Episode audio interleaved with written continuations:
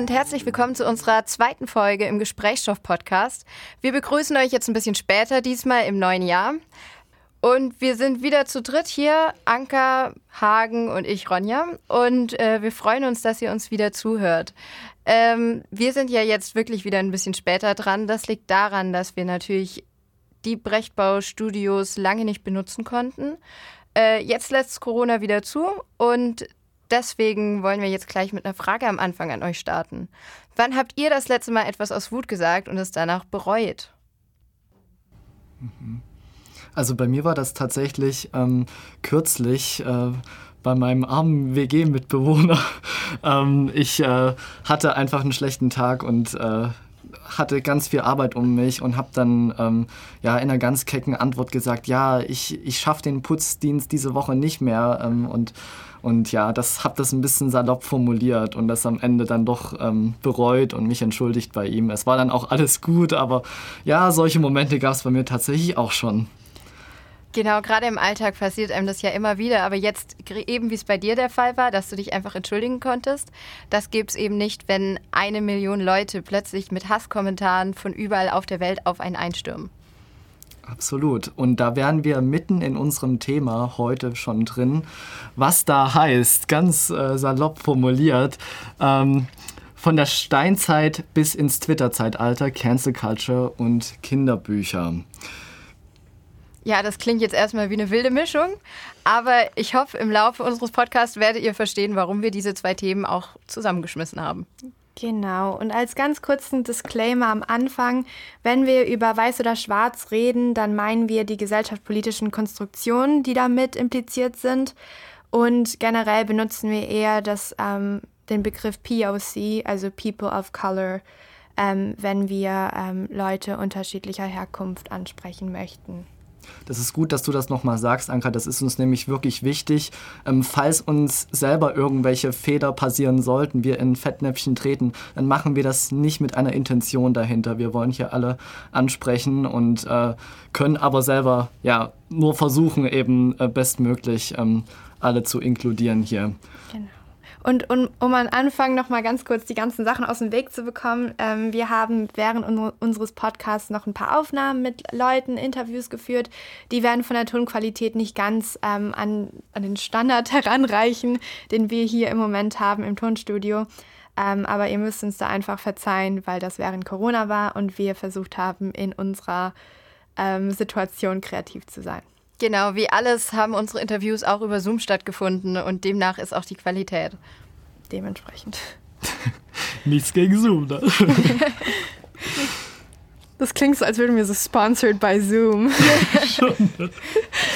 Ja gut, ja. Zoom ist das einzige Fenster zur Außenwelt gefühlt. Okay, dann wollen wir mal in das Thema starten das erste oder die erste Erwähnung der Cancel-Kultur war in einem Film von 1991 von Mario Van Peeps. Der Film hieß New Jack City.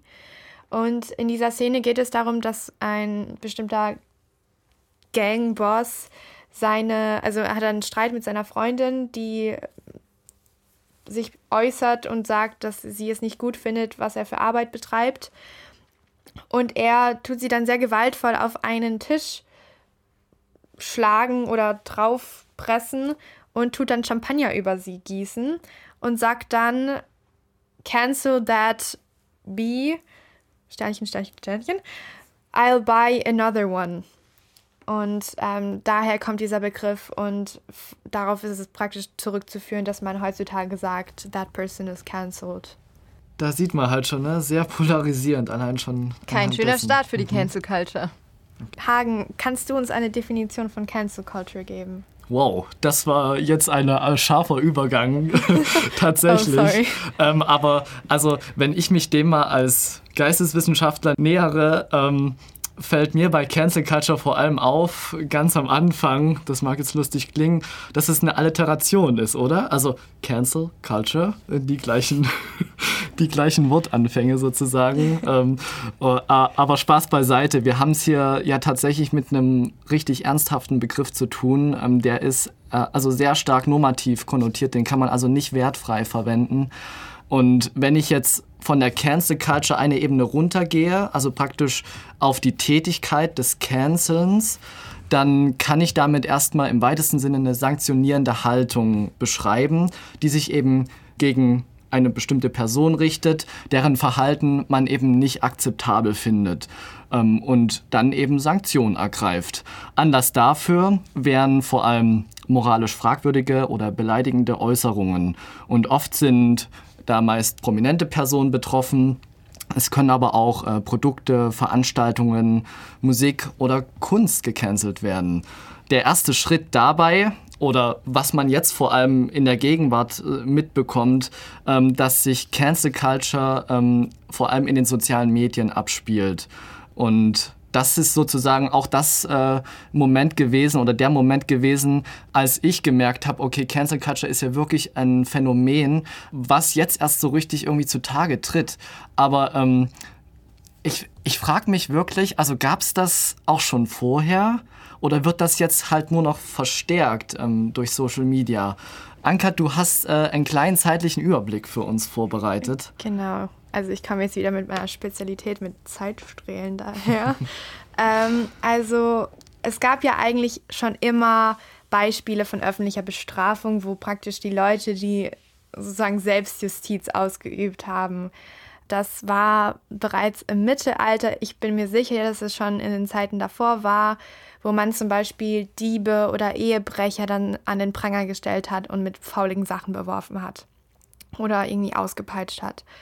Dann gibt es natürlich auch Beispiele von den Jakobinern der Französischen Revolution, die dafür gekämpft haben, dass man die Monarchie abschafft. Und die haben dann auch eine Form von, von Selbstrichtung genommen oder sich dafür entschieden und haben zum Beispiel Mitglieder der Monarchie dann mit der Guillotine umgebracht. Weiter geht es beispielsweise in China 1966 bis 1976 wo die Rote Garde äh, versucht hat, eine sozialistische Gesellschaft aufzubauen und dann halt alles, was mit dieser alten Kultur, mit dem Kapitalismus, mit den Großgrundbesitzern und dieser kulturellen Bourgeoisie zu tun hatte, die haben das alles zerstört und ebenfalls eben Leute umgebracht, die ähm, damit einherkamen. Ähm, es gibt auch noch ein naheliegendes Beispiel, wie die 600.000 Stasi-Informanten, die von 1950 bis 1990 ähm, ebenfalls eine Form von Selbstjustiz betrieben haben. Und wie zum Beispiel auch in Amerika, ähm, da ist ja diese Idee von Self-Reliance ganz groß. Was ist mit dem Begriff Self-Reliance gemeint, Anka? Also, dass man halt auf sich selber beruht und auf sich selber vertraut. Mhm. Und das geht halt auch so weit, dass dann in der Geschichte zum Beispiel auch, ähm, wenn man jetzt ähm, den Civil Rights Movement anschaut, dann haben ja auch sehr viele Leute, äh, auch im Süden, ähm, Leute, also People of Color, umgebracht oder Selbstjustiz betrieben, weil sie dachten, okay, diese Person hat meine Frau komisch angeschaut und deswegen muss ich sie jetzt erhängen.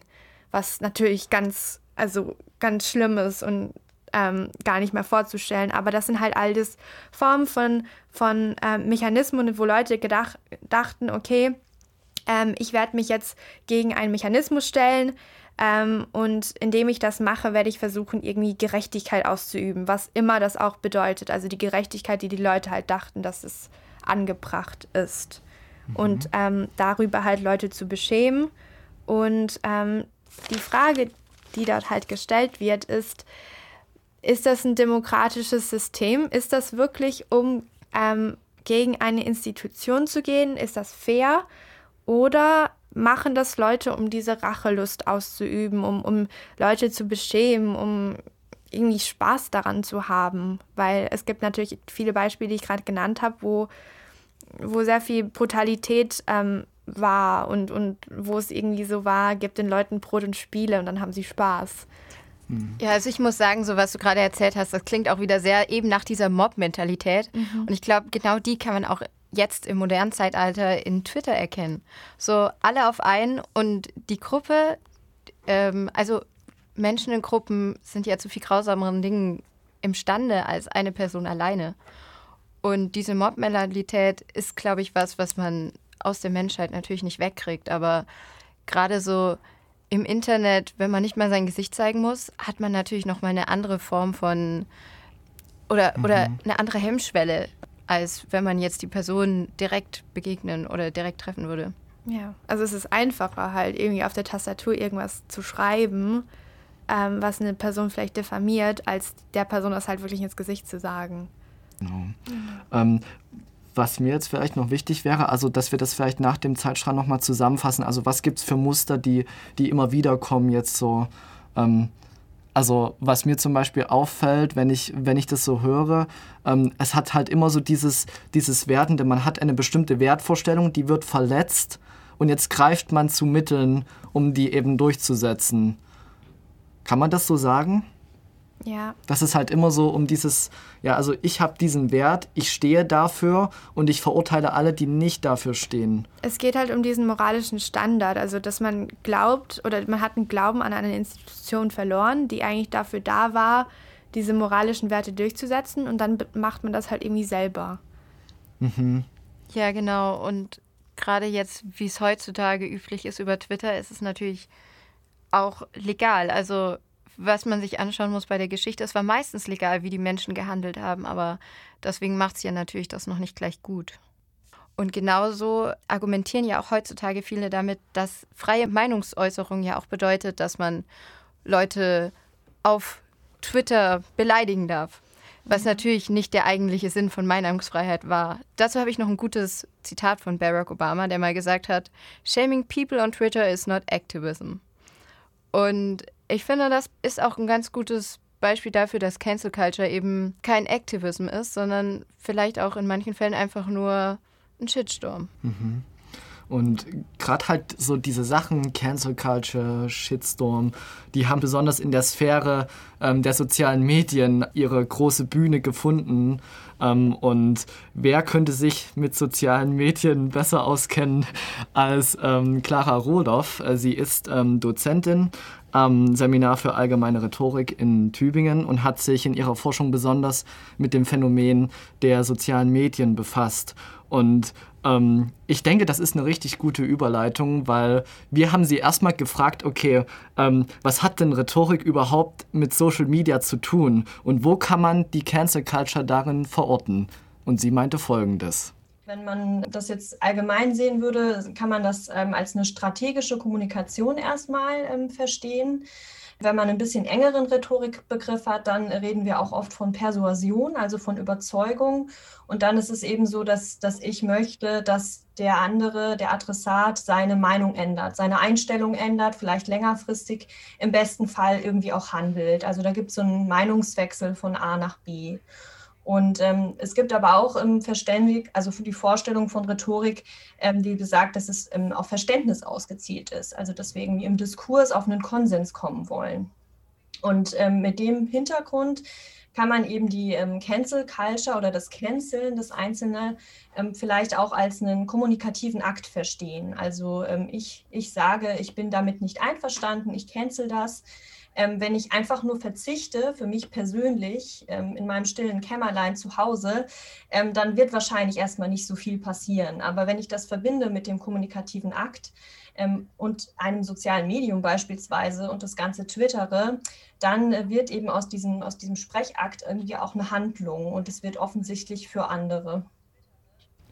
Genau, da, da hätten wir sozusagen schon mal ein, ein nächstes Moment von, von Cancel Culture, dass es halt immer so dieser so, soziale Akt ist. Also wenn man Cancel Culture betreibt oder jemanden cancelt, dann will man das immer mitteilen an andere. Mhm. Ähm, und sich damit vielleicht auch irgendwo selber so ein bisschen auf die Goldwaage heben, oder? Also ich fand es halt interessant, dass sie gesagt hat, dass man dann still in seinem Kämmerlein halt dann auch irgendwie ähm, teilhaben kann und, und seine Meinung äußern kann. Also es gibt halt wirklich auch, sagen wir mal, in Anführungszeichen, Leute, die sich unscheinbar eher ähm, als unscheinbar identifizieren, dass die dann ebenfalls auch die Macht haben, was zu schreiben, mhm. eine Person zu canceln. Ja, ich meine, Kommunikation und Diskussion ist ja eigentlich einer der Grundsteine der modernen menschlichen Entwicklung und deswegen ähm, ist es auch nur verständlich, dass eben jeder seine Meinung zu Themen, die ihm wichtig erscheinen oder ihr, äh, dazugeben möchte. Genau. Und Clara Roloff hat diesen kommunikativen Akt dann auch nochmal ein bisschen präzisiert, der ich denke ganz gut auf den Gedanken ähm, der demokratischen Partizipation nochmal zurückgreift.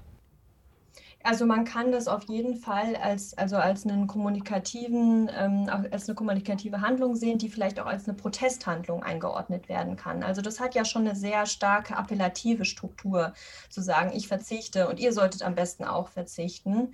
Und deswegen denke ich, also ein Protest spielt ja auch in der Demokratie eine sehr große Rolle. Ähm, und jetzt findet eben Protest nicht mehr nur auf der Straße statt, sondern eben auch in, in ja, in unserer digitalen Öffentlichkeit. Ja, gerade diese digitale Öffentlichkeit jetzt in den letzten eineinhalb Jahren hat die natürlich nochmal an Relevanz gewonnen, dadurch, dass unser öffentliches Leben fast nur noch digital stattfinden kann. Mhm. Die Generation der Zombies, kann man schon fast sagen. Ja, aber also was mich da interessieren würde, eben, woran liegt das, dass gerade Social Media einfach das Medium unserer Zeit ist, was eben auch so Cancel Culture befeuern kann? Das haben wir Dara Roloff dann auch nochmal gefragt und da hat sie uns so ein paar Charakteristika genannt, die Social Media ausmachen und die Cancel Culture somit auch ja, sozusagen katapultieren oder in den Fokus rücken können.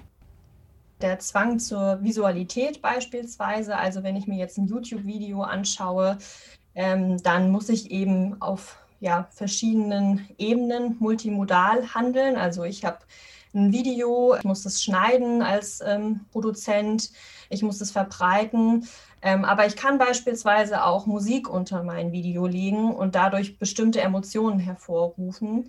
Ich kann sehr schnell schneiden, was irgendwie auch Emotionen hervorrufen kann.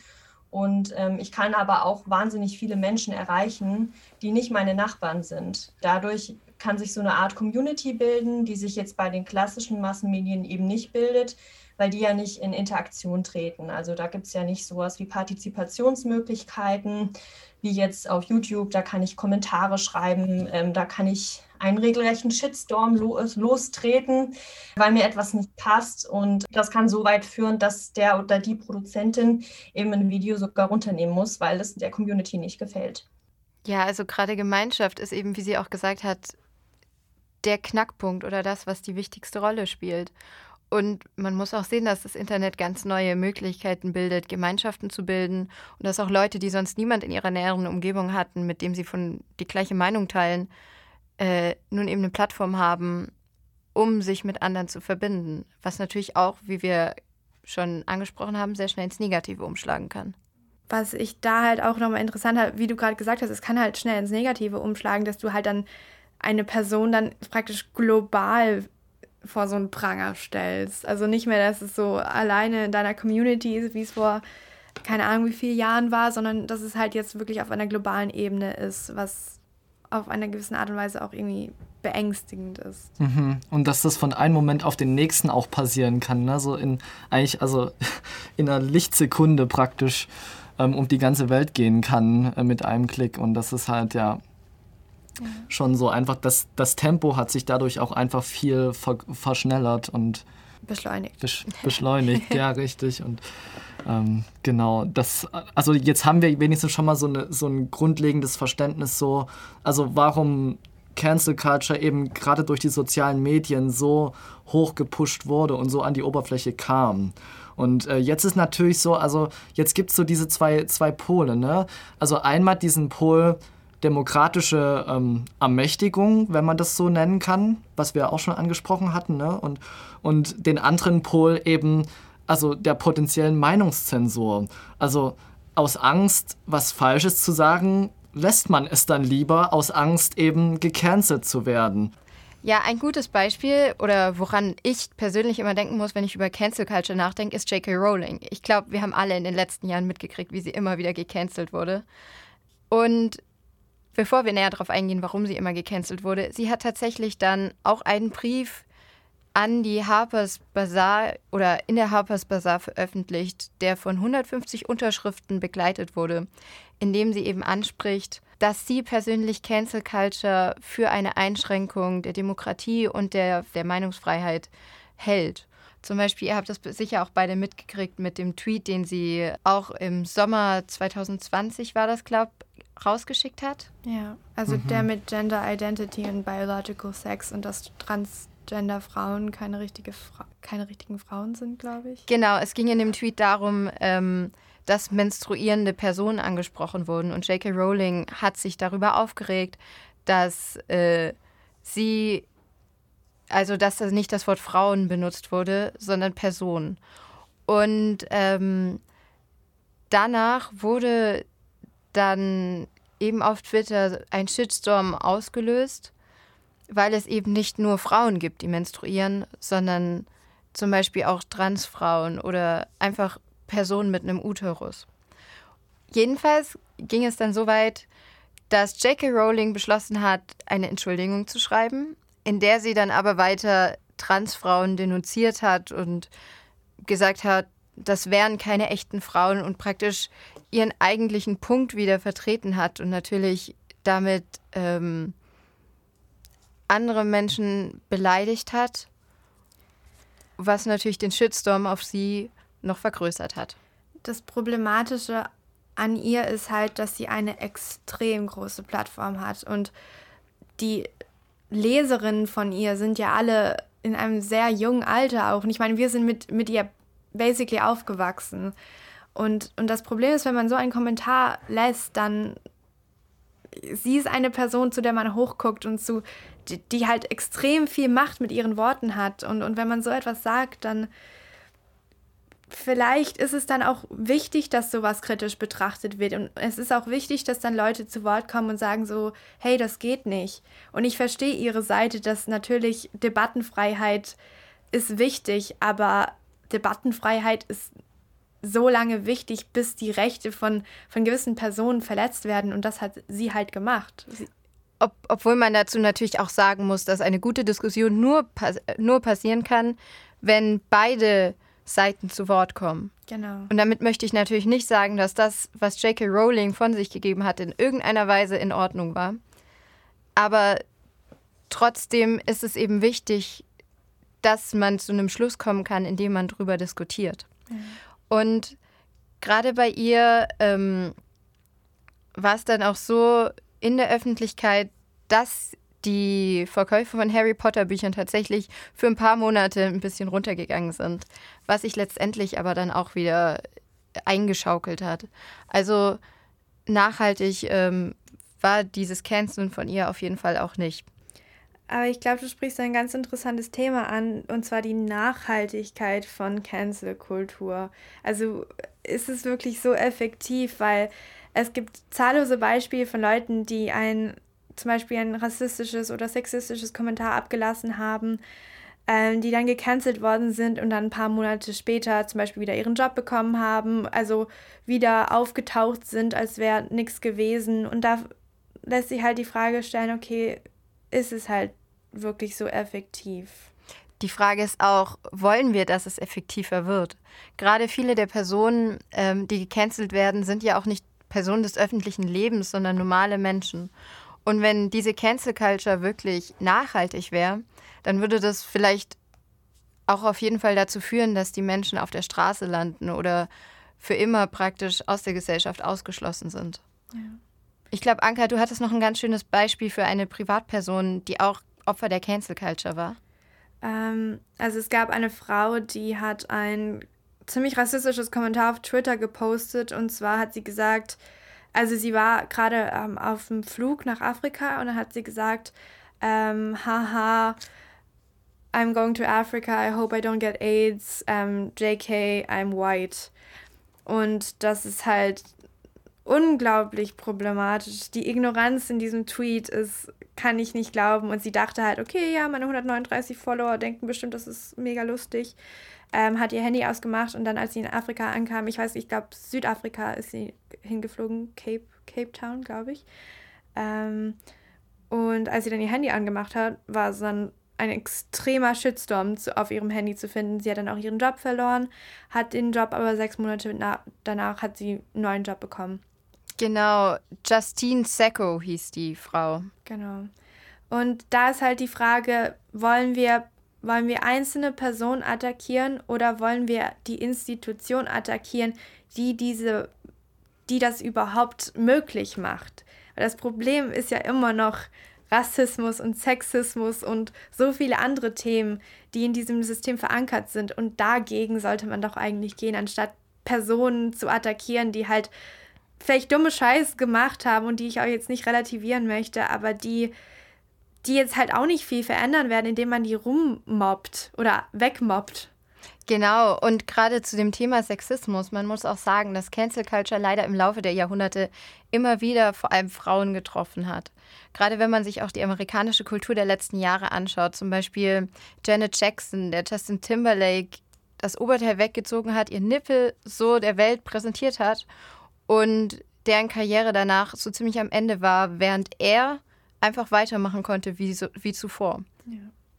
Oder halt das MeToo-Movement, was ja gegen auch Harvey Weinstein dann gegangen ist, der dann wegen seinen Taten vor Gericht kam. Und es gab auch so einen Moment in Amerika, wo es dann wirklich so war, nein, wir, wir, lassen das nicht mehr mit uns machen und wir als Frauen ähm, werden laut sein. Aber manchmal habe ich das Gefühl, dass es dann trotzdem nicht die, die Bandbreite hatte, die es eigentlich verdient.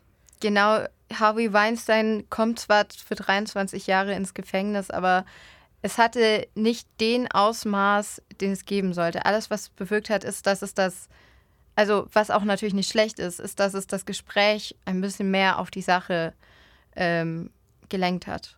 Okay, und im, eben wenn man sich gerade nochmal solche Prozesse anschaut oder auch äh, die öffentliche Diskussion, dann stellt sich einem natürlich auch die Frage, wie weit kann sowas als Demokratie durchgehen? Und äh, da haben sich tatsächlich auch schon äh, diverse Bewegungen auch gegründet, die das Ganze eben auch kritisch beleuchten, die äh, Cancel Culture oder das, das Phänomen der Cancel Culture. Unter anderem auch im deutschsprachigen Raum ähm, hat sich der Appell für freie Debattenräume konstituiert. Ähm, und äh, der wurde von den Journalisten Gunnar Kaiser und Milos Matuszek. Und selbst Gunnar Kaiser ähm, äh, ist auch keine unumstrittene Person gewesen. Man könnte sogar auch sagen, dass er auch schon einige Male einen Shitstorm geerntet hat und eben da in einer vielleicht ne, einer analogen Rolle wie J.K. Rowling sozusagen eine Gegenbewegung äh, zu gründen versucht hat. Bis heute wurde dieser Appell für freie Debattenräume von über 15.000 Menschen unterzeichnet, darunter eben auch von äh, Instanzen wie Peter Singer, Schriftstellerinnen, Ärztinnen, Professorinnen, also wirklich ähm, querbeet, unter anderem auch, und das fand ich sehr interessant, von unserem Bürgermeister Boris Palmer. Äh, seine Unterschrift steht da auch mit darunter und ähm, ich zitiere jetzt einfach mal hier einen, einen kurzen Gedanken raus, ein Zitat, ähm, wo man eben auch merkt, also diese sehr starke Polarisierung. Also, ähm, die Cancel Culture äh, wird praktisch so beleuchtet, ja, es mache sich ein Ungeist breit, der das freie Denken und Sprechen in den Würgegriff nehme und die Grundlage des freien Austausches von Meinungen, Ideen und Argumenten untergrabe. Also ich, ich habe hier bewusst das äh, indirekte Zitat äh, genommen, ähm, weil man halt hier einfach sieht, also ein Ungeist, der sich breit macht, der, der das Denken in den Würgegriff nimmt. Also dann merkt man hier wirklich so diese sehr starke Perspektive auf Meinungszensor und, und dieser, dieser Angst eben gecancelt zu werden, wenn man etwas Falsches sagt und so lässt man es dann lieber und, und das soll eben auch nicht äh, Sinn und Zweck der Sache sein. Genau, wir müssen da aufpassen, dass wir nicht in so eine Art 1984 Überwachungsstaat reinrutschen. Das Internet darf nicht zu unserer überwachenden Entität werden. Aber auf der anderen Seite weiß ich halt nicht, wie sehr man solche Aufrufe zur Debattenkultur von Leuten, die halt selber gecancelt worden sind, wiederum ernst nehmen kann. Mhm. Weil es ist halt leider so, wenn du, wir sind alle, wir haben alle bestimmt Accounts auf Social Media, man ist sich schon bewusst, was man daraus da, da drauf teilt und man sollte sich auch dessen bewusst sein. Und ähm, wenn man dann halt einen Kommentar lässt, was gewisse Personen, die diesen Brief unterschrieben haben, die dann halt gewisse Dinge gesagt haben, wo man auch bestimmt, ich meine, ich, wenn ich irgendwas auf Instagram poste, ich gucke da 20 Mal drüber und wenn ich einen Rechtschreibfehler habe und was weiß ich, auch wenn es richtig dummer Bullshit manchmal ist und richtig unwichtig in vielen Dingen, man guckt auch über solche Tweets. Man, man setzt sich damit auseinander und man drückt nicht einfach den Teilen-Button und, und dann ist es halt draußen in der Welt, weil man kann halt nicht erwarten, dass sowas unkommentiert bleibt. Das Problem ist halt, dass genau ganz viele Menschen eben das machen, was du gerade beschrieben hast. Ich glaube, es ist eher ein Sonderfall, dass Leute so reflektiert mit Social Media umgehen. Absolut, denn also keiner von uns und keine von uns ähm, hatte in der Schule irgendwann mal eine Einführungsstunde dazu, so wie, wie lade ich jetzt einen Tweet hoch oder so. Also wir haben uns das ja alles mehr oder weniger selber beigebracht. Und ich meine, na klar, also wenn man da keine Aufklärung darüber hat, welche Konsequenzen so ein Tweet haben kann oder ein Beitrag auf Instagram haben kann, dann ich finde, dann, dann läuft auch allgemein am Umgang mit Social Media halt ganz schnell was falsch. Oder dann kann man halt ganz schnell auch in Fettnäpfchen treten als wenn man das bewusst machen würde und darüber aufgeklärt werden würde. Ein weiteres Problem ist natürlich auch, dass man oft die gecancelten Leute nicht als ähm, abschreckendes Beispiel für einen selber nimmt, mehr zu reflektieren, was man postet, sondern eher als die sind die Bösen, die sind die, die was falsch gemacht haben. Und man muss aufpassen, dass man die Bevölkerung nicht in Menschen, Menschen die gecancelt wurden und Menschen, die nicht gecancelt wurden, einteilt. Ja. Weil jeder eben mal Fehler machen kann. Ja, und ich glaube, also ich, ich denke, dass der Begriff von Cancel Culture ein bisschen umgedacht werden sollte. Weil es gibt diesen Aufruf, dass man statt Cancel Culture Accountability Culture sagt, also praktisch Verantwortlichkeitskultur bedeutet, dass man für die Sachen, die man sagt, die, für die man Verantwortung besitzt, auch verantwortlich sein sollte. Ich meine, solche Beispiele gibt es auch in unserer Kinderbuchkultur oder generell in unserer Kultur, also ob das jetzt Musik oder, oder ähm, Bilder sind, da hat man auch eine gewisse Verantwortung, was man druckt, was man rausbringt, was man singt. Und hier würden wir mal auf die Kinderbuchdebatte ähm, Bezug nehmen. Ja, genau. Gerade wenn man an die alten Kindergeschichten zurückdenkt, hat man vielleicht erst positive Bilder. Aber wenn man dann wirklich nochmal zurückschaut, dann fallen einem Sachen auf, die einem vielleicht als Kind gar nicht so bewusst waren. Ja. Was waren eure Lieblingskinderbücher? Also wenn ihr jetzt gerade zurückdenkt. Ich muss tatsächlich oh. Harry Potter sagen. oh Gott, was war meine Lieblingskindergeschichte? Ähm, ich würde tatsächlich am ehesten noch auf Jim Knopf tendieren. Mhm. Ja, also ich glaube, ich würde Pippi Langstrumpf sagen. Und gerade Jim Knopf, ich meine, Harry Potter ist wegen der Autorin, aber da kann man natürlich sagen, Autor und Werk sind unterschiedlich. ähm, ähm, und gerade Bücher wie Pippi Langstrumpf und Jim Knopf bedienen sich eben einer Sprache, die heutzutage nicht mehr ganz so unproblematisch ist. Also gerade bei Pippi Langstrumpf ist es ja so, dass zum Beispiel, also es gibt ja mehrere Teile von Pippi Langstrumpf. Ähm, ich habe gerade von mir Pippi Langstrumpf geht an Bord liegen. Sehr, sehr schönes Buch, sehr schöne Illustration. Das Problem ist, dass ähm, in einer Szene ist zum Beispiel, ähm, spielen Pippi, Annika und Tommy ein Spiel, wo sie nach ähm, in ein afrikanisches Land reisen und dort dann sagen, dass die ganzen Leute Kannibalen sind. Soll ich das gendern? Äh, kan KannibalInnen oder? Wie geil ist das? Und die sind alle Kannibalen. Soll ich das gendern? Das ist so ein schöner Gegensatz. Oh. Okay, genau, also sie als Kannibalen bezeichnet. Dann gibt es noch eine Szene, da kommt der Vater von Pippi zu Besuch, also Papa Ephraim. Und ähm, er wird halt als König von People of Color bezeichnet, aber halt in einer Sprache, die ihr euch wahrscheinlich vorstellen könnt, ähm, nicht sehr angebracht ist. Und das Problem an dieser, an dieser oder Version von dem Buch ist, dass es auch keine Annotation hat. Also es wird auch nicht irgendwie in einem Sternchen darunter gesagt, so dass es ein Begriff, der nicht mehr verwendet worden ist, der zur Zeit, wo ähm, Astrid Lindgren das Buch geschrieben hat, halt noch irgendwie gang und gäbe war, was, was es natürlich nicht relativiert. Aber Kinder lesen das und ich habe das mit sechs, sieben gelesen und ich habe mir nichts dabei gedacht.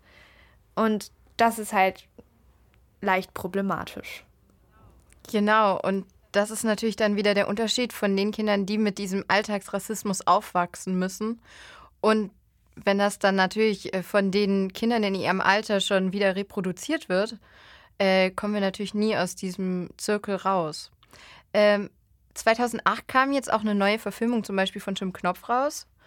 Und die haben da die Lösung gefunden, dass sie einfach die ganze überholte rassi rassistische Sprache rausgelassen haben, um praktisch die Geschichte weiterhin erzählen zu können.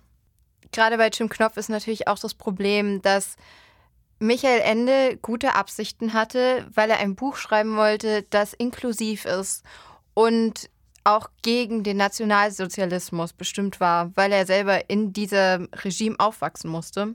Das Problem war nur, dass es damals noch andere Sprache gab als heute, dass er zum Beispiel auch das N-Wort benutzt hat, um Tim Knopf zu beschreiben und das natürlich in keinster Weise mehr legitim ist heutzutage und auch eigentlich damals nicht hätte passieren dürfen. Wir haben zu diesem Thema noch mit Julia Repolz gesprochen, die hier an der Uni Tübingen ihren Master gemacht hat und sich viel mit dem Thema Postkolonialismus und eben auch Kinderbüchern oder ob sie verändert werden sollten und auf welche Weise beschäftigt hat. Wir haben mit Julia das Gespräch geführt und natürlich haben wir auch als erstes die gleiche Frage wie uns selbst gestellt. Was waren Ihre Lieblingsbücher und sind sie heutzutage noch politisch korrekt? Also ich hatte zwei Lieblingsbücher und ähm, die sind auch beide jetzt äh, im Zuge der Recherche natürlich relativ schnell mir ins Auge gestochen. Ich habe Jim Knopf total geliebt tatsächlich. Ich fand die Geschichte total ungewöhnlich. Ähm, diese Abenteuergeschichte von dem kleinen Jungen und dem Lokomotivführer und auf dieser Insel. Und ähm, habe jetzt auch eben gemerkt, dass wohl gerade vor einem Jahr die Diskussion um dieses Kinderbuch wieder total hochgekommen ist, weil es irgendwie 60 Jahre alt wurde. Und ähm, mir erstmal nochmal bewusst geworden ist, dass eben diese Darstellung von Jim, dem kleinen Jungen, extrem problematisch ist und sowas als Kind habe ich das nicht realisiert. Für mich war das einfach eine nette Kindergeschichte. Und dass dieser Junge eigentlich, ähm, gut, ihm begegnet wohl niemand ähm, von den anderen Figuren mit irgendwie rassistischem Verhalten oder ja, schli sie schließen ihn nicht bewusst aus. Ähm, aber er, ihm wird wohl an einer Stelle bewusst, als er ähm, das Gesicht von Lukas sieht, das rußgeschwärzt war, weil er ja als Lokomotivführer arbeitet, da wurde ähm, Jim bewusst, dass er, ähm, oder er ist über, darüber erschrocken, dass er ja anscheinend auch diese Farbe hat. Und da merkt man schon, dass dieses Buch extrem problematisch ist tatsächlich.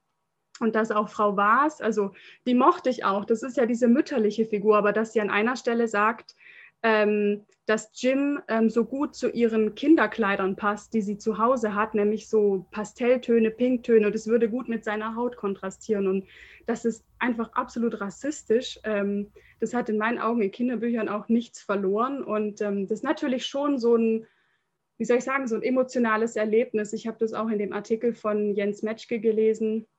Metschke heißt er, glaube ich, ähm, dass, dass es natürlich Texte sind, die wir als weiße Leserinnen und Kinder von ganz oft von Personen äh, vorgelesen bekommen haben, wie den Großeltern oder den Eltern. Und für uns ist das emotional positiv behaftet, weil wir für diese Problematiken einfach nicht sensibilisiert worden sind, ähm, weil sie uns nicht betroffen haben als weiße Kinder sozusagen. Und ähm, ja, hat mich überrascht und auch traurig gemacht, dass diese Texte leider so funktionieren. Wir haben Julia dann auch die Frage gestellt, was wir dann als Gesellschaft mit diesen Texten machen sollen. Also brauchen wir veränderte Versionen oder ähm, genau. Was ist da so Ihre Sichtweise drauf? Und sie meinte folgendes. Ähm, das ist eine Frage, tatsächlich äh, gliedert die sich ja eine Frage ein, die gerade viel herumschwirrt, auch in den Medien. Was macht man mit diesen Texten? Also ähm, soll man sie komplett streichen? Soll man Texte oder Kinderbücher, die solche Stellen oder Figuren beinhalten. Ähm, wie gesagt, soll man sie komplett streichen oder soll man es einfach drin lassen? Das sind diese beiden diskursiven Gegenpole, die wir da haben. Und jetzt natürlich die Frage, soll man vielleicht eine Kinder- oder eine, und eine Erwachsenenversion machen? Ganz prinzipiell glaube ich, wir brauchen auf jeden Fall kritische Ausgaben, wir brauchen kommentierte Ausgaben und wir brauchen sie auch altersgerecht kommentiert. Ähm, dass ich einem Fünfjährigen keine wissenschaftliche Fußnote vorsetzen kann, wo ich erkläre, warum bestimmte Dinge rassistisch oder rassifizierend sind, ist auch klar. Deswegen wäre meine Meinung oder meine, meine Lieblingsversion wäre, dass die Texte an sich geändert werden, dass aber die Originalstellen hinten als kritischer Apparat mit drin bleiben, weil man sonst eventuell Gefahr läuft, diese Texte rückwirkend noch zu bereinigen und dass dann der Eindruck entstehen könnte, diese Texte waren nicht rassistisch oder nicht rassifizierend. Ähm, man muss ja aber trotzdem ein historisches Bewusstsein behalten dafür, dass diese Konzepte existiert haben und ja auch noch existieren. Ich glaube nur, dass ähm, das für Kinder, für so eine Erstlektüre, die ja auch nicht immer begleitet ist durch Eltern, nicht funktioniert. Und deswegen glaube ich auch, dass es eben eine Textversion geben sollte, die kommentiert und kritisch funktioniert. Und ja, ich glaube, dass bei so vielen Erwachsenen noch kein Bewusstsein dafür herrscht, dass bestimmte Dinge rassistisch oder rassifizierend sind, Darstellungen, Bilder ähm, und so weiter. Ich glaube, ähm, man auch den Erwachsenen nicht diese unkommentierte Variante zumuten kann und es, glaube ich, einfach generell besser wäre, wenn sowas nicht ja, unkommentiert oder unkritisch zirkuliert. Weiterhin haben wir ihr dann natürlich auch die Frage gestellt, was für eine Verantwortung wir haben als erwachsene, angehende Lehrerinnen und Erzieherinnen und natürlich auch Studierende.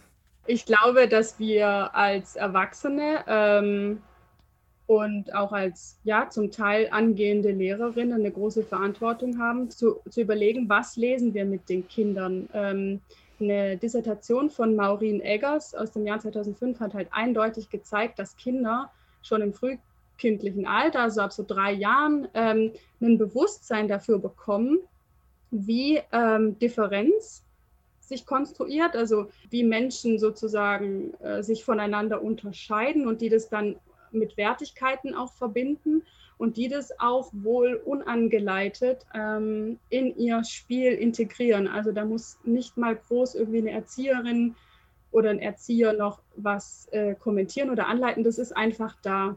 Und ich glaube, dass die Sensibilisierung vor allem auch für die Erzieherinnen wichtig ist. Und in meinen Augen würde das zum Beispiel schon dort anfangen, wie du es gerade gesagt hast, Anka, ähm, solche Texte nicht mehr zu lesen muss ich mich tatsächlich fragen, muss man sowas wie Jim Knopf dann im Kindergarten mit Kindern lesen? Muss ich diese Takatuka-Episode von Pippi Langstrumpf lesen? Muss ich mit meinen Kindern, ähm, ich habe es auch rausgesucht, da gibt es ja unzählige Beispiele, muss ich Hexe Lilly auf der Jagd nach dem verlorenen Schatz lesen, was ein kleines verstecktes Kolonialistenabenteuer ist. Ähm, ich glaube, es gibt hoffentlich bald noch mehr, aber genug Texte, auf die man ausweichen kann. Weil ich glaube, dass es natürlich auch schwierig ist. Es war ja auch eine Frage von eurem ähm, ja, Dokument. Kinder sozusagen erst die problematischen Texte mit den Kindern zu lesen und dann zu reflektieren, weil mit Kindergartenkindern kannst du, glaube ich, in diesen Reflexionsprozess noch nicht so richtig einsteigen.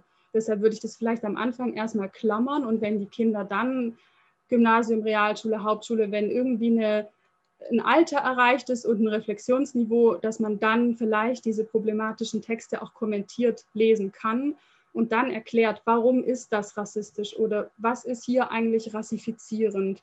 Genau, und das würde dann natürlich also wie du gesagt hast, bedeuten, dass man sich genau anschauen muss, welche Bücher stehen bei uns im Kindergarten im Regal und kann ich das verantworten, das kleinen Kindern vorzulesen, ja. Das ist auf jeden Fall ein Punkt, den Julia da macht. Ähm, nur was ich mich dann halt frage, also gerade, also wenn ich irgendwann mal Kinder haben sollte und dann irgendwann mal in der Rolle des äh, Papas stecken sollte, also woran erkenne ich denn das, wenn ich, wenn ich selber so sozialisiert worden bin, dass ich da einfach drüber lese und ich muss auch ehrlich sagen, Ronja und Anka, ähm, wir sind ja unter uns hier im Podcast, ähm, mir, mir, fällt das halt oft einfach auch nicht auf, wenn ich äh, diese Kinderbücher lese.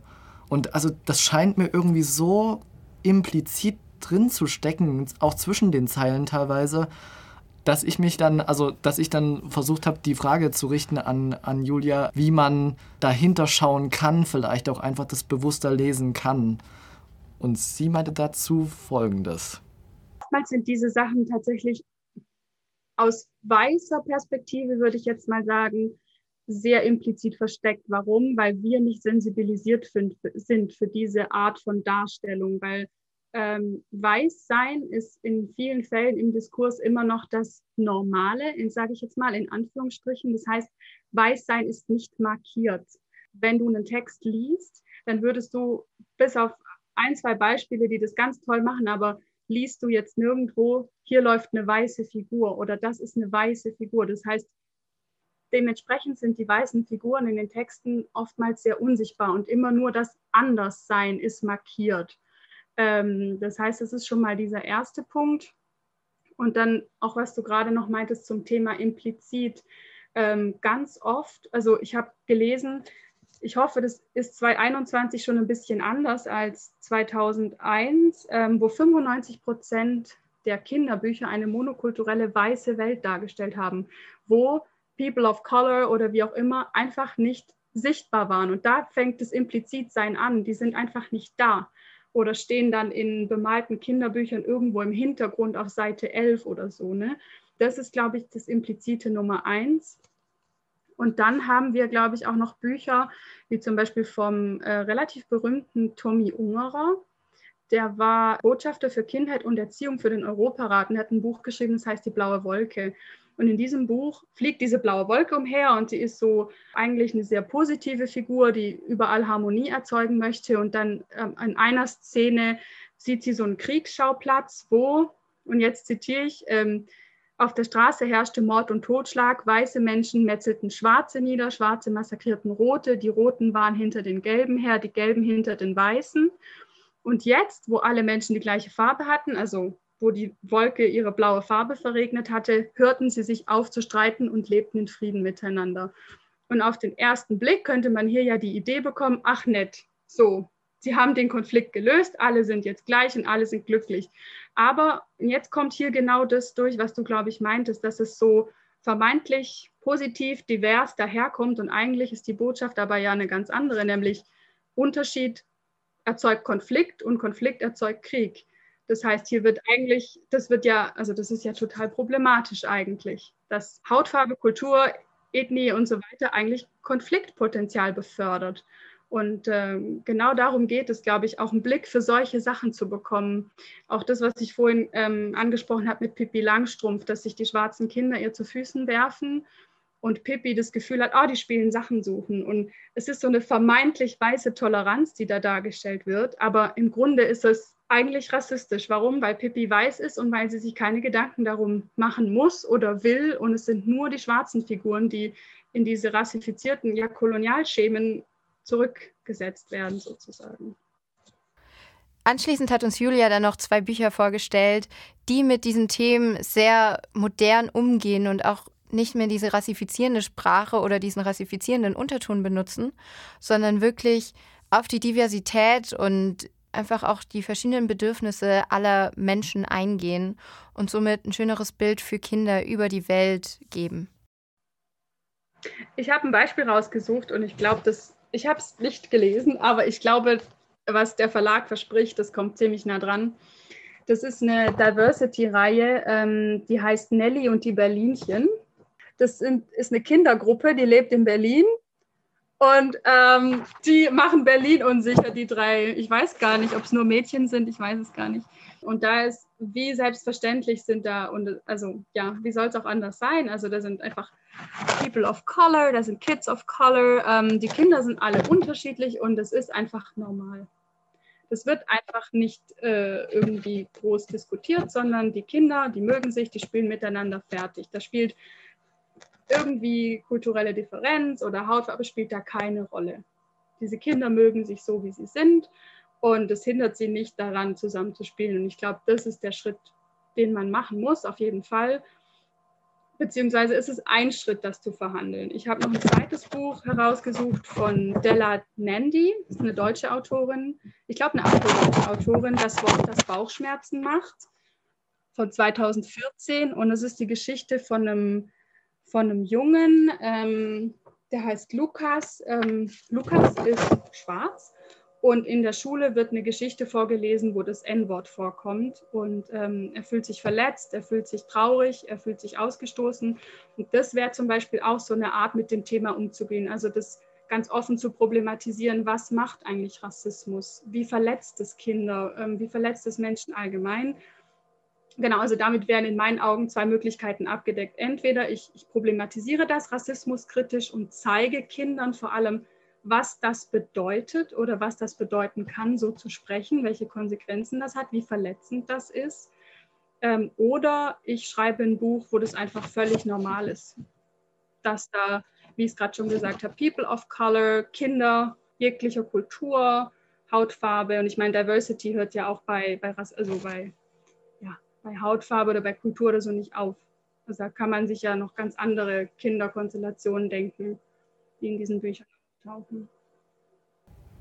Das finde ich eigentlich einen, sehr positiven Ansatz, zu sagen, dass man eben andere Gruppierungen oder ähm, Menschen eben anderer Hautfarbe und so weiter nicht als dieses Unnormale, dieses Abweichen von der Norm praktisch ähm, betrachtet, sondern dass es einfach normal ist, dass, dass eben im Kindergarten nicht nur ähm, mitteleuropäische weiße Menschen sind. Eben. Ich glaube, du meinst, Hagen, dass dass man halt eine Identifikationsfigur auch hat als Kind. Dass man nicht nur weiße Kinder in jedem Bilderbuch oder in jedem Buch sieht und denkt, okay, aber wo bin ich jetzt? Mhm. Sondern dass man halt auch ähm, sich damit identifizieren kann, dass man halt auch einen Superhelden mal als Person of Color darstellen kann, dass man einfach, ich weiß nicht, ich glaube, wir denken darüber nicht nach, wenn wir Bücher lesen, weil das für uns einfach so der Protagonist ist in unserem Kopf irgendwie schon automatisch weiß. Aber das können wir halt nicht von jedem, von jeder Person erwarten. Das sollten wir auch nicht erwarten, weil jeder verdient Identifikation. Schlussendlich haben wir Julia noch gefragt, was jeder, jede Einzelne von uns tun kann, um diese Inhalte vielleicht auch ein bisschen sensibilisierter zu betrachten und ähm, was die Aufgabe von einem jeden Einzelnen diesbezüglich ist. Was, äh, was Jens Metschke einfach seinem, am Ende seines Artikels noch gesagt hat, ist, dass er nichts dafür kann, wie er sozialisiert wurde vor 30, 40 Jahren, dass es für ihn spannende Abenteuergeschichten waren von ja, Jim Knopf über Robinson Crusoe, aber dass es jetzt seine Aufgabe ist, da kritisch drüber nachzudenken und diese Texte zu problematisieren und dass es natürlich bei ihm nicht aufhört. Also wir sind alle gefragt. Und eins ist auch sicher, ähm, diese Texte, die mögen für uns einen bestimmten emotionalen Wert haben, aber wir sollten sie auch nicht auf einen Sockel stellen und ähm, so tun, als wäre das unumstößlich. Ich finde, gerade diesen Appell, den Julia am Ende an alle richtet, sollte man sich auch wirklich zu Herzen nehmen, dass sich nur was ändern kann, wenn wir alle auf diese Änderungen zusammen hinarbeiten. Richtig, ja. denn wir haben nun mal alle diesen Pakt sozusagen geschlossen im Grundgesetz Artikel 1. Die Würde jedes Menschen ist unantastbar so. Und, und damit müssen wir dann auch sehen, dass wir ähm, diesen hohen Standards, die wir uns gesetzt haben, auch, ähm, also auch einfach äh, sozusagen Herr werden können. Ja, und dass wir halt auch wirklich versuchen, Sachen zu erneuern und uns kritisch zu hinterfragen, okay, war das jetzt richtig oder, oder gewisse Bücher einfach zu hinterfragen oder Lieder. Ich meine, es gibt immer noch dieses drei Chinesen auf dem Kontrabass oder sowas. Mhm. Oder Wer hat Angst vom schwarzen Mann, was wir noch früher in der Sporthalle gespielt haben. Oder Schwarze Peter. Ich meine, da gibt es auch bestimmte Bilder, die heutzutage also nicht mehr mit, die damals nicht mit dem Schornsteinfeger waren, sondern halt mit einer Person of Color, die dann da, da drauf ganz verzerrt und, und ganz komisch dargestellt und da muss man sich dann halt immer wieder hinterfragen und das immer wieder aufarbeiten. Wir brauchen eine Aufarbeitungskultur, wir brauchen keine Cancel-Kultur, wir brauchen eine Aufarbeitungskultur und eine Verantwortlichkeitskultur. Genau, und wir brauchen auch auf jeden Fall eben diese Diskussion, die gerade jetzt bei Kindernbüchern stattfindet. Und diese Diskussion ist vielleicht auch eben das, was bei der Cancel Culture zum Teil ein bisschen auf der Strecke bleibt und wogegen wir wirklich vorgehen müssen, damit gerade diese Diskussion, die auch zu Änderungen führen kann, nicht auf der Strecke bleibt.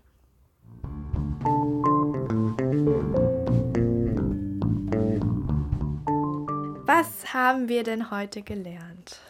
Also ich muss sagen, unsere ganze Diskussion hat mir schon so ein bisschen die Augen geöffnet, gerade auch nochmal alte Texte, die man für selbstverständlich genommen hat, nochmal aus dem Regal zu ziehen und zu betrachten. Mhm.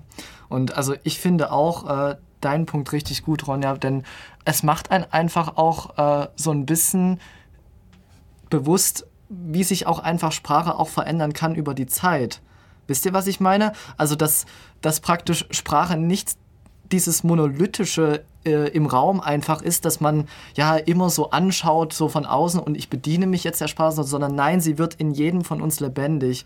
Und äh, Sprache muss nicht so bleiben, wie sie jetzt ist. Und wir können Sprache dazu verwenden, um eben Menschen auszugrenzen, um bestimmte Gruppierungen aufzuzeigen und so weiter. Oder wir können Sprache dazu verwenden, um Menschen zu inkludieren, um sie an einen Tisch zu holen, um miteinander eben darüber auch zu reden, wie wir vielleicht mit Kritik umgehen, ähm, wie, wie wir Sachen auch einfach ändern können und wie wir Narrative anders gestalten können. Ja, also ich würde dir da vollkommen zustimmen, aber vielleicht sogar so weit zu gehen, zu sagen, dass sich Sprache sogar ändern mhm. muss, um zu diesem Punkt zu gelangen. Wir brauchen da auf jeden Fall eine Erneuerung und nicht nur irgendwie selektiv, sondern einfach auch manchmal eine Erneuerung von dem ganzen Werk. Ich meine, Julia hat auch dieses Beispiel gebracht von, ähm, ich glaube, Tim und Struppi, die nach Kongo gehen, wo erst letztens wieder eine neue Ausgabe rauskam, aber die komplett unkommentiert rauskam. Wo man sich dann halt auch fragen muss, so, Leute, das, das geht durch tausend Prozesse bei einem Verlag. Da, da wird drüber geguckt von mehreren Personen, dass da keine Person gesagt hat, halt, stopp, das bringen wir jetzt nicht raus, da, da müssen wir irgendwie was dazu schreiben. Das bleibt halt für mich so ein bisschen fraglich. Absolut. Es, es kann eben nicht nur bei dem, bei dem Canceln an sich bleiben von außen, sondern es, es muss dann auch weitergehen und man muss sich bewusst sein, dass man mit Büchern, die man rausbringt, eine Verantwortung hat. Genau. Und ich meine, wir kommen ja alle eigentlich, also wir kommen ja eigentlich unrassistisch auf die Welt. Also wir kommen als unbeschriebene Blätter auf die Welt. Und wir werden ja eigentlich in diese Strukturen irgendwie reingebracht oder sozialisiert. Und Kinder lernen dann in den Kitas oder im Kindergarten, okay, ich bin weiß und das wird schön und gut dargestellt, aber die Person, die eine andere Hautfarbe hat oder von einer anderen Nationalität, die wird irgendwie anders dargestellt und deswegen ist die jetzt schlecht. Und von da an geht es eigentlich nur noch bergab. Aber das Gute ist ja, die Tatsache kann sich ändern, wenn genau. wir eben lernen, mit Sprache auch einfach anders umzugehen. Eben. Genau, und ich glaube, gerade bei uns drei wird es auch auf jeden Fall so sein, dass wir das Thema nach diesem Podcast nicht Eben. hinter uns lassen, sondern dass wir es wirklich jetzt auch in unserem Alltag mehr bemerken und immer weiter versuchen werden, lernen, uns zu verbessern. Und gerade weil wir auch zum Teil Literatur studieren, vielleicht auch die Bücher der Zukunft zu verbessern. Oder Bücher schreiben. Ja, genau.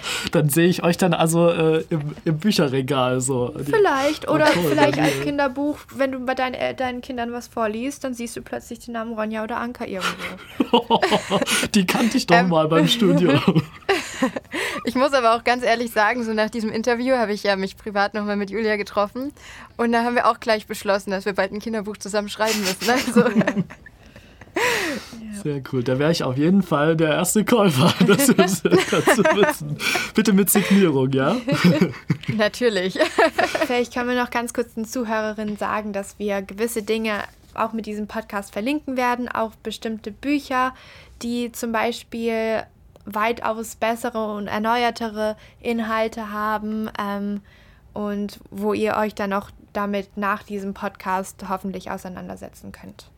Übrigens freuen wir uns auch über jeden und jede, die uns schreiben. Ähm, ihr könnt uns gerne von euren Erfahrungen erzählen mit, mit Cancel Culture und eben auch ähm, den Umgang mit Sprache. Das würde uns sehr interessieren, wie ihr das seht. Ähm, genau, seid da offen, ähm, schreibt uns an auf Instagram ähm, über die Kupferblau-E-Mail-Adresse. Dann ähm, werden wir vielleicht in der nächsten Sendung vielleicht ein paar Sachen mit reinbringen. Genau, oder wir machen mal ein Zuschauer, äh, Zuhörer Post-Special. Ja. Das könnte auch mal passieren. Eben. Wenn wir mal genug Post gesammelt haben. Also. Oder die Leute können uns einfach mal Vorschläge geben, was würden sie denn gerne mal in der nächsten Episode sehen? Woll, äh, hören, hören wollen. wollen genau. Sehen können sie uns ja nicht. okay, dann würde ich mal sagen, wir sehen uns. Ihr hört uns. Und das war's.